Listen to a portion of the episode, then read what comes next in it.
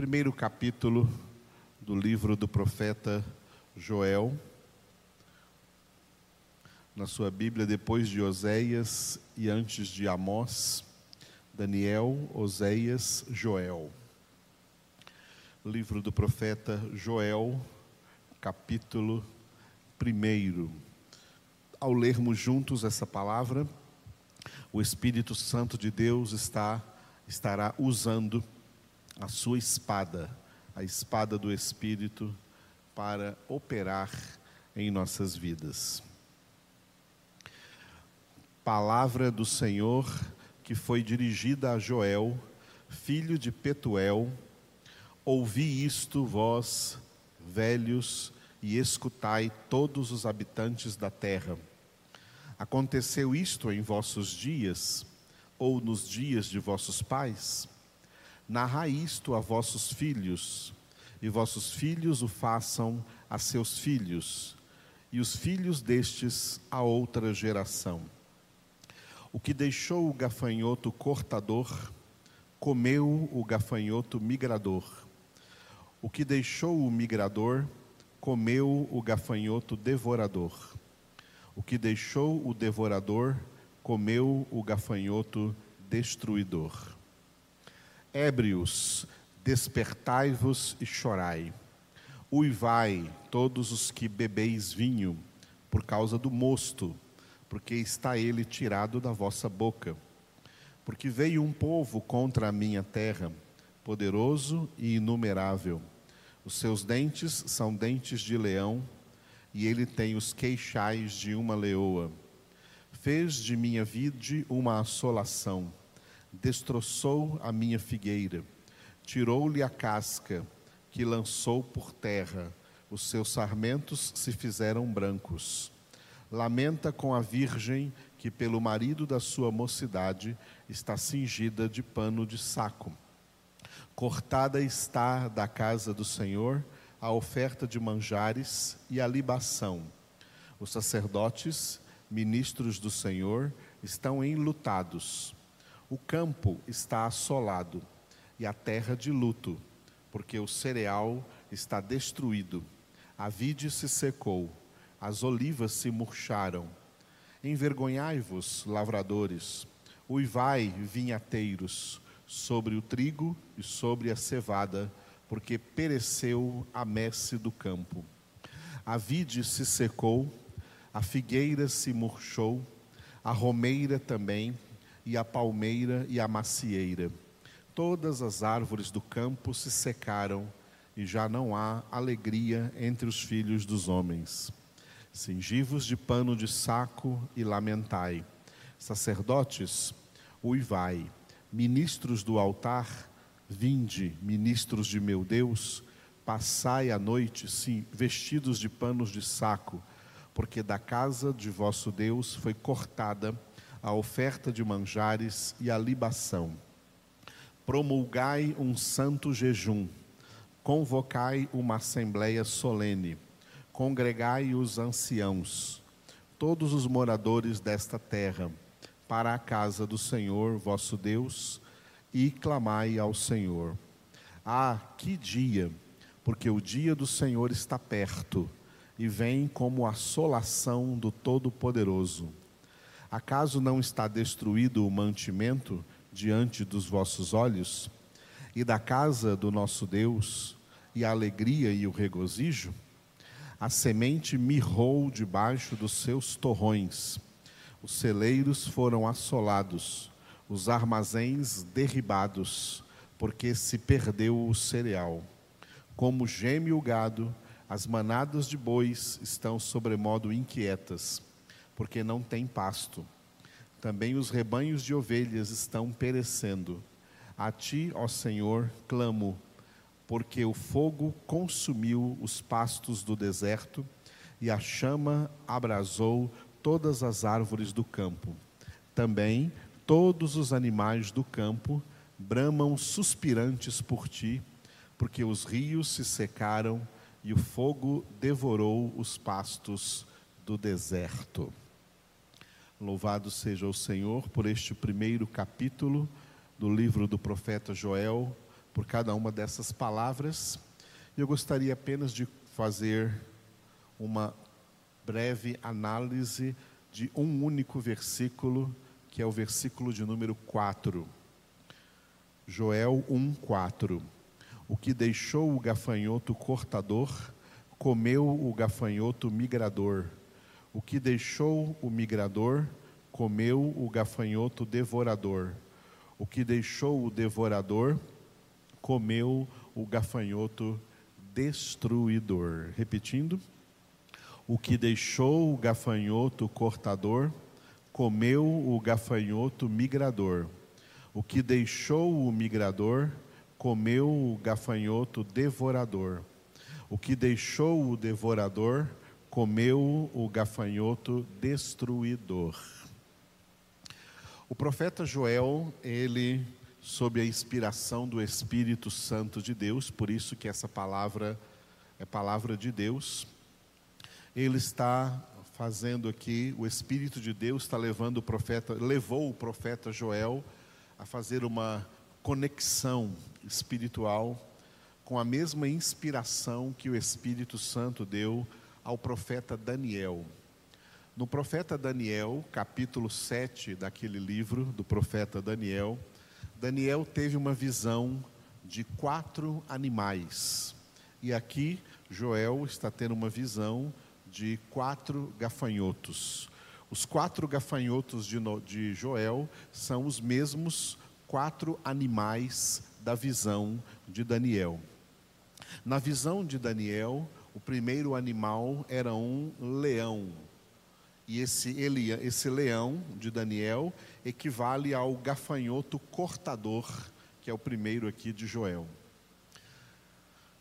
Depois do leão, Joel viu um urso. E esse urso de Daniel equivale a esse gafanhoto migrador de Joel. Depois do urso, Daniel viu um leopardo, e esse leopardo equivale ao gafanhoto devorador aqui de Joel. E por último, Daniel viu um animal feroz, um monstro, que ele não conseguiu é, compará-lo a nenhum outro animal da fauna.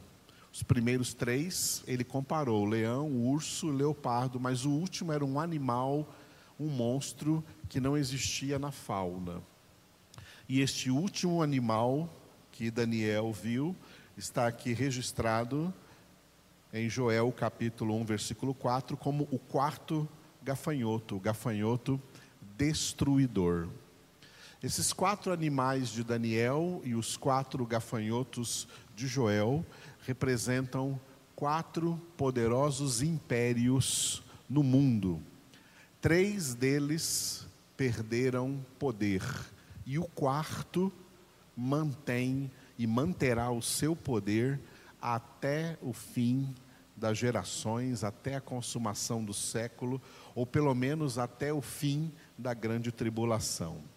O gafanhoto cortador de Joel, que é o leão de Daniel, foi o império babilônico que levou o povo de Israel e manteve cativo na Babilônia por 70 anos. Essa história já passou. Esse império babilônio enfraqueceu enquanto o império persa cresceu. O gafanhoto migrador de Joel é o Império Persa. O urso de Daniel, o Império Persa, que tomou a Babilônia, e como Israel estava escravo na Babilônia, então o Império Persa dominou sobre a nação de Israel. E foi debaixo do Império Persa que Israel voltou do cativeiro babilônico porque Deus falou com o rei da Pérsia, que se chamava Ciro, e mandou que ele colocasse o povo de Deus de volta na sua própria terra, reconstruísse a nação e reconstruísse a sua capital, Jerusalém, e o templo que Salomão havia construído e Nabucodonosor destruiu por ocasião do cativeiro babilônico. Ciro obedeceu a Deus e mandou todo o povo, todo o povo de volta. A Bíblia termina lá no livro do profeta Malaquias, e no livro do profeta Malaquias, quando Malaquias, Deus fala através de Malaquias acerca do dízimo, que era o dízimo judaico, aquele não é o dízimo cristão, é era o dízimo judaico que os judeus tinham que levar no templo de Jerusalém. Deus disse através do profeta Malaquias, no capítulo 3 de Malaquias: Provai-me nisso, se vocês forem fiéis em trazer os seus os dízimos aos tesouros do templo, eu repreenderei o devorador. O devorador é o terceiro gafanhoto aqui de Joel. E o terceiro animal da visão de Daniel, que é o leopardo. O devorador foi a supremacia grega, o império da Grécia que na época de Alexandre Magno, Alexandre o Grande, tomou grandes territórios sobre a face da terra e tomou também Israel das mãos dos persas e os gregos por quase um século, quase cem anos, dominaram sobre a nação de Israel. Esse é o gafanhoto devorador e o leopardo. Neste período, o templo foi de novo destruído, o templo de Jerusalém foi destruído pelo general grego Antíoco Epifânio. E nesse período também foi que os israelenses foram obrigados a aprender a língua grega, que ela se tornou naquela época a língua oficial de Israel por causa do domínio dos gregos. E foi nesse período, então, que 70 escribas de Israel traduziram o Antigo Testamento do hebraico para a língua grega.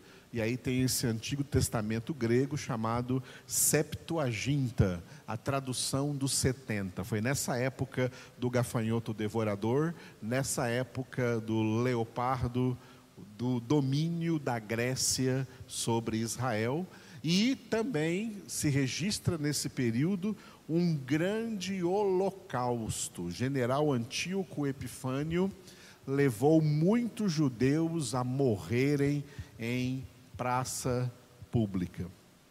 E uma coisa curiosa é que você, se você quiser saber a história desse período, você tem que pegar uma Bíblia católica, porque na Bíblia católica existem sete livros a mais no Antigo Testamento, e dois desses livros são os dois livros dos irmãos Macabeus. São livros que não são inspirados, mas são livros históricos, que têm história real desse período do domínio da Grécia sobre a nação de Israel. Os livros dos irmãos Macabeus, que lutaram naquela época para tentar defender o povo de Deus, para que todo o povo de Deus não fosse aniquilado debaixo do império da Grécia. O império da Grécia se enfraqueceu e um poderoso império se levantou, o famoso Império Romano.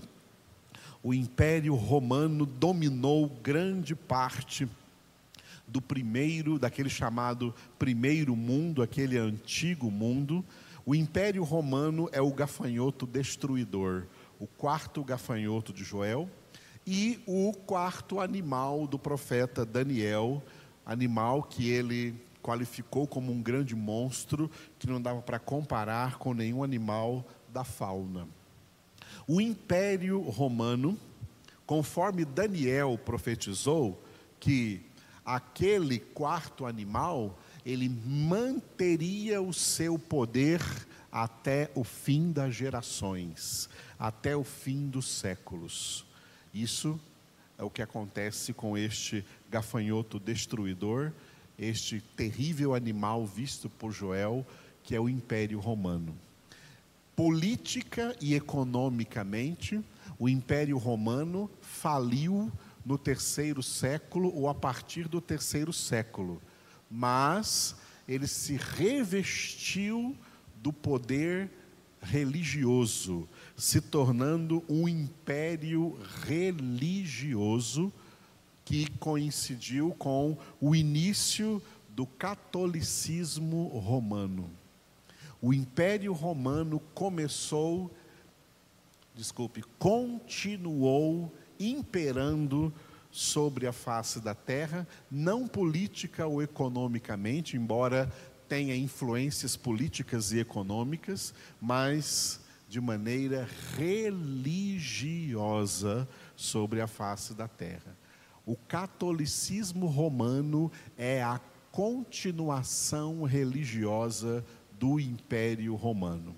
E esse gafanhoto destruidor é destruidor da verdadeira fé evangélica, destruidor de consciências, cauterizando consciências e dando às pessoas falsa sensação de salvação fora do evangelho, levando essas pessoas também à idolatria, a invocar santos, que é a mesma coisa que invocar mortos e todas as abominações religiosas do catolicismo muito bem aceitas no mundo.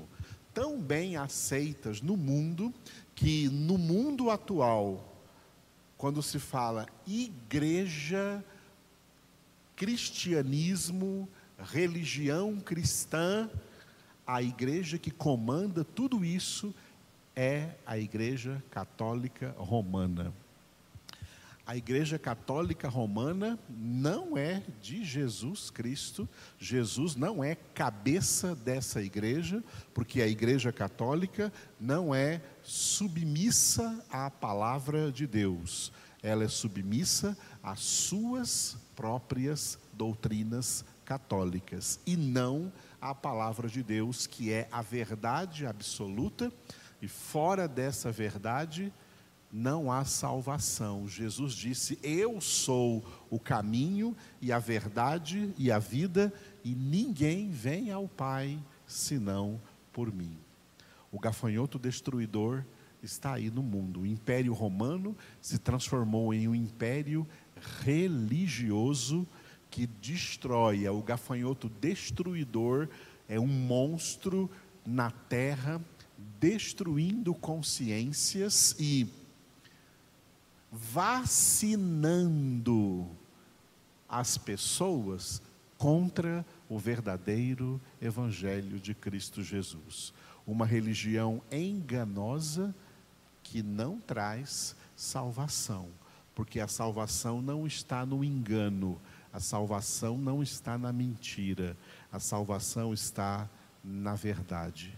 Jesus é a única verdade absoluta e eterna. Aleluia. Obrigado, Senhor, por dar-nos este entendimento acerca dessa palavra. Obrigado por nos orientar nesta manhã para que nós, entendendo bem esta palavra, saibamos o quanto é importante estar voltados, completamente voltados para a Sagrada Escritura, como palavra viva e eficaz do Senhor para nós. Palavra da verdade. Palavra que não deixa lugar para idolatria, não deixa lugar para heresias, não deixa lugar para mentiras, palavra que é a verdade absoluta do Senhor não é uma verdade relativa a tempos, a épocas, a circunstâncias ou a pessoas, mas a verdade absoluta que toca todas as épocas, todas as circunstâncias, todas as pessoas e toca cada vida neste planeta. Te louvamos e em todo o universo. Te louvamos por isso, Senhor, porque a tua palavra domina sobre tudo. Te louvamos, ó Pai, porque por esta palavra tu criaste e tu também estás sustentando todo o universo pelo poder desta palavra. Por isso, ó Deus, engrandecemos e louvamos o teu nome porque tu estás nos ensinando cada dia mais a pautar as nossas vidas em conformidade com esta santa palavra, para que nós saibamos para nós mesmos e também saibamos para orientar nossos amigos, vizinhos, parentes que ainda têm essa influência romana, influenciá-los com a verdade bíblica, com a palavra de Deus, mostrando-lhes com paciência, com longanimidade, com amor, com sabedoria e com testemunho de nossas vidas, que somente no teu filho Jesus há salvação. Obrigado, Senhor, te louvamos, abençoa todos os homens na face da terra. Oramos em favor de todos os homens nestes dias difíceis e também cruciais que nós estamos vivendo, aproximando-nos cada vez mais do dia do Senhor. E para isso nós, a tua igreja, Jesus, a tua noiva, juntamente com o Espírito Santo, dizemos: Vem, Senhor Jesus. Aleluia.